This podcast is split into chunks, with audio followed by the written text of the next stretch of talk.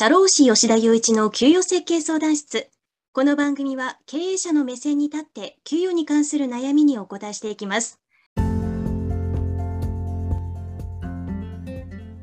はい。では、今週も始めていきたいと思います。今週は、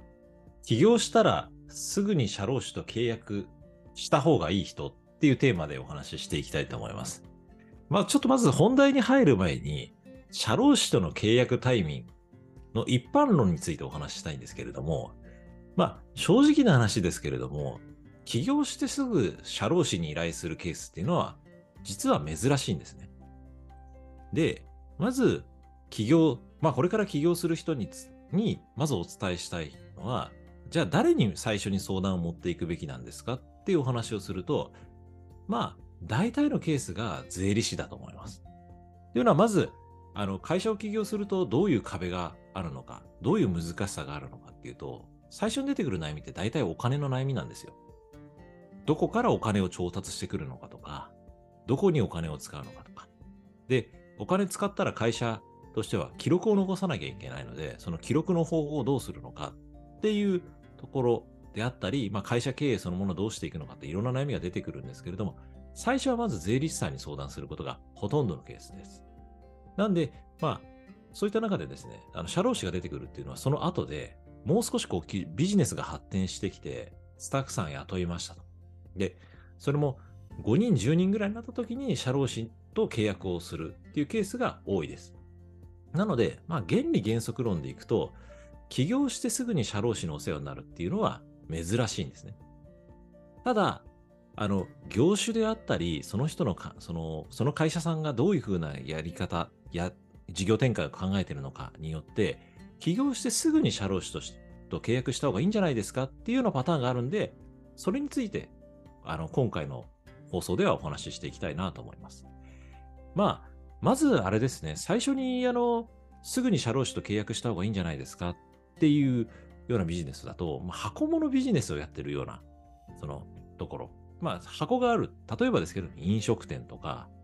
クリニックとか、まあ、福祉系施設とか、箱があると。まあ、箱って言うとあれですけど、まあ、不動産の中でビジネスをやっていると。でそうすると、まあ、その箱があるっていうことは、その中に人がいるっていう風な前提になりますから、最初からこう、スタッフさんがいる、いらっしゃると。で、そういう場合だと、まあ、やっぱり最初から人の専門家である社労士とある程度の契約を結んでおいた方がいいのかなと。で、特になんですけれども、まあ、クリニックスとか、あの、資格商売の場合、例えば、じゃあ、あるお医者さんが開業医として独立開業するってなった場合、まあ、雇用する人ってどういう人かっていうと、えっ、ー、と、看護師さんとか採用するわけです。で、まあ、そういう資格をお持ちの方を雇用すると、どういうことが起こるかっていうと、やっぱ資格を持ってるっていうことは転職が容易なんですね。で、転職が容易っていうことは、いろんな職場環境のルールを知ってるんです。で、そういう人を雇うと、どういうことをやれるかっていうと、前の職場ではこういうルールがあったんですけど、この職場ではこれないんですかとか。例えばですけれども、前の職場だったら入社初日から有給休暇が使えたんですけど、この職場って有給初日から使えないんですかとか聞かれたりするわけです。で、まあ前の職場はね、有給初日から使えるっていうのはすごくいいことだと思うんですけれども、法律上は最低基準だと、あの有給休暇っていうのは入社してから半年後に使えるようになるんで、別にうちの会社は入社初日から有給休暇使えないんで、半年後から有給使えるんですって言って、問題ないんです。ただ、やっぱり相談する相手がいないと、もしかしたら、じゃあ前の職場で入社初日から有給使えたから、うちも有給上げなきゃいけないのかなとか思っちゃって、まあ、上げる分にはいいですけれども、それが後々、その、ルールが不平等になってしまったりとか、まあ、後で大変な思いをする可能性があると。なんで、そういった時に、じゃあどういうものが客観的な基準なのか、世の中の相場なのかっていうのを相談できるような相手がいるといいのかなと思います。なんで、まあ、あれですね、箱物ビジネスをやっていて、なおかつこう、まあ、あの、人をたくさん雇うみたいな方は、最初から社労士と契約をした方がいいと思います。で、そうですね、まあ、その他、あの、急拡大が見込まれるような、あの業種、例えば数年後に上場を目指してますっていうような、まあ、志の高い経営者だったら、まあ、最初から社労士と契約をしてですね、急拡大の時に組織が崩壊しないようなルール作りっていうのを起業の時から作っていった方がいいのかなと。はい。で、ちょっと話前後するんですけれども、まあ、あと、あれですね、ルール違反があると困るような業種だと、まあ、やっぱり社労士と契約した方がいいと思います。例えば、まあ、最初言ったクリニックとかもそうですよね。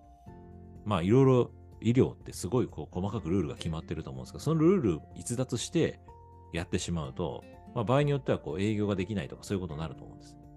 で、他の業種だと例えば飲食店。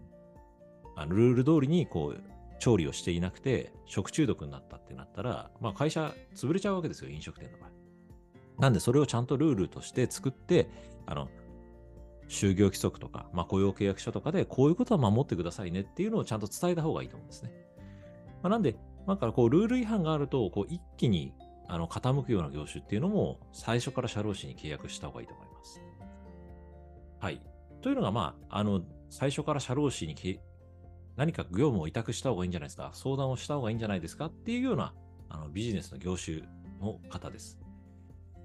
で、まあなんか企業あるあるみたいな話というか、今までこう起業した時から社労士としてこう、まあお手伝いをしてるあの経験をもとに、まあこれって実は間違いですよって話をしていきたいなと思います。まあ例えばですよね、今までこう大企業にいた人で、いきなりじゃあ独立開業しましたとかね、あの人だと、まあ意外と、意外とっていうか、まあ正直な話、その、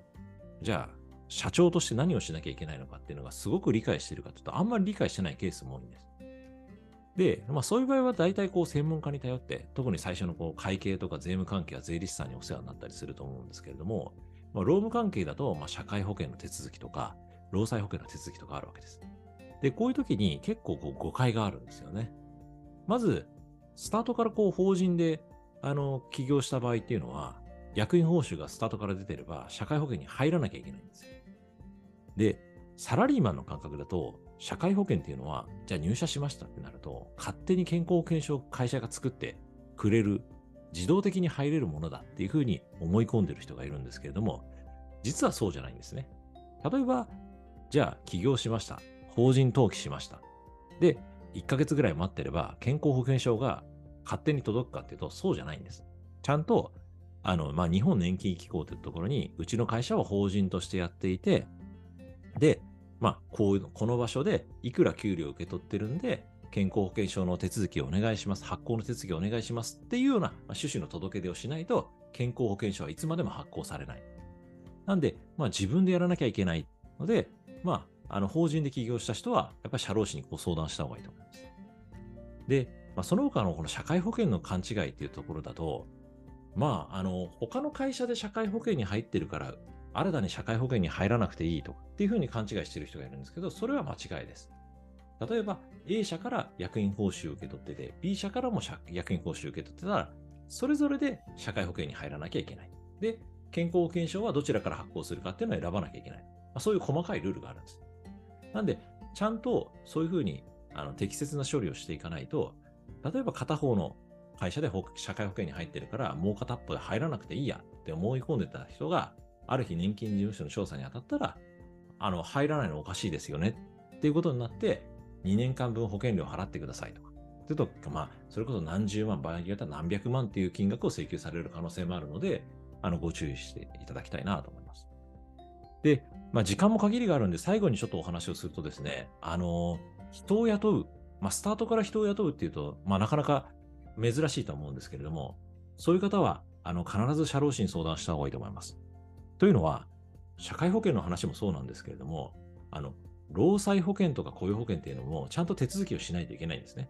で、仮にですけれども、労災保険の手続きをしてませんでした。雇用保険の手続きをしてませんでした。っていう状態で、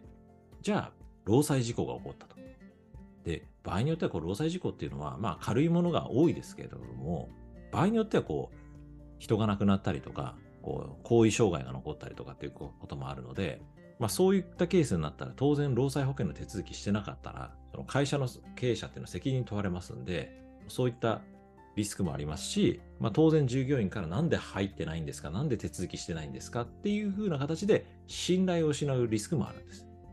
まあ、なんで、最初からスタッフを雇っているんであれば、まあ、ある程度、まあ、最初の手続きだけでもいいので、社労士に相談をした方がいいと思います。はい。ということで、今週は起業したらすぐに社労士と契約すべき人というテーマでお送りしました。ありがとうございます。ツイッターでも給与について発信しているので、ぜひフォローをお願いします。DM も受け付けているので、お困りごとがあればお気軽にご相談ください。社会保険労務士法人ワンハートのホームページからもお問い合わせいただけます。以上、社労士の吉田祐一でした。次回の放送もお楽しみに。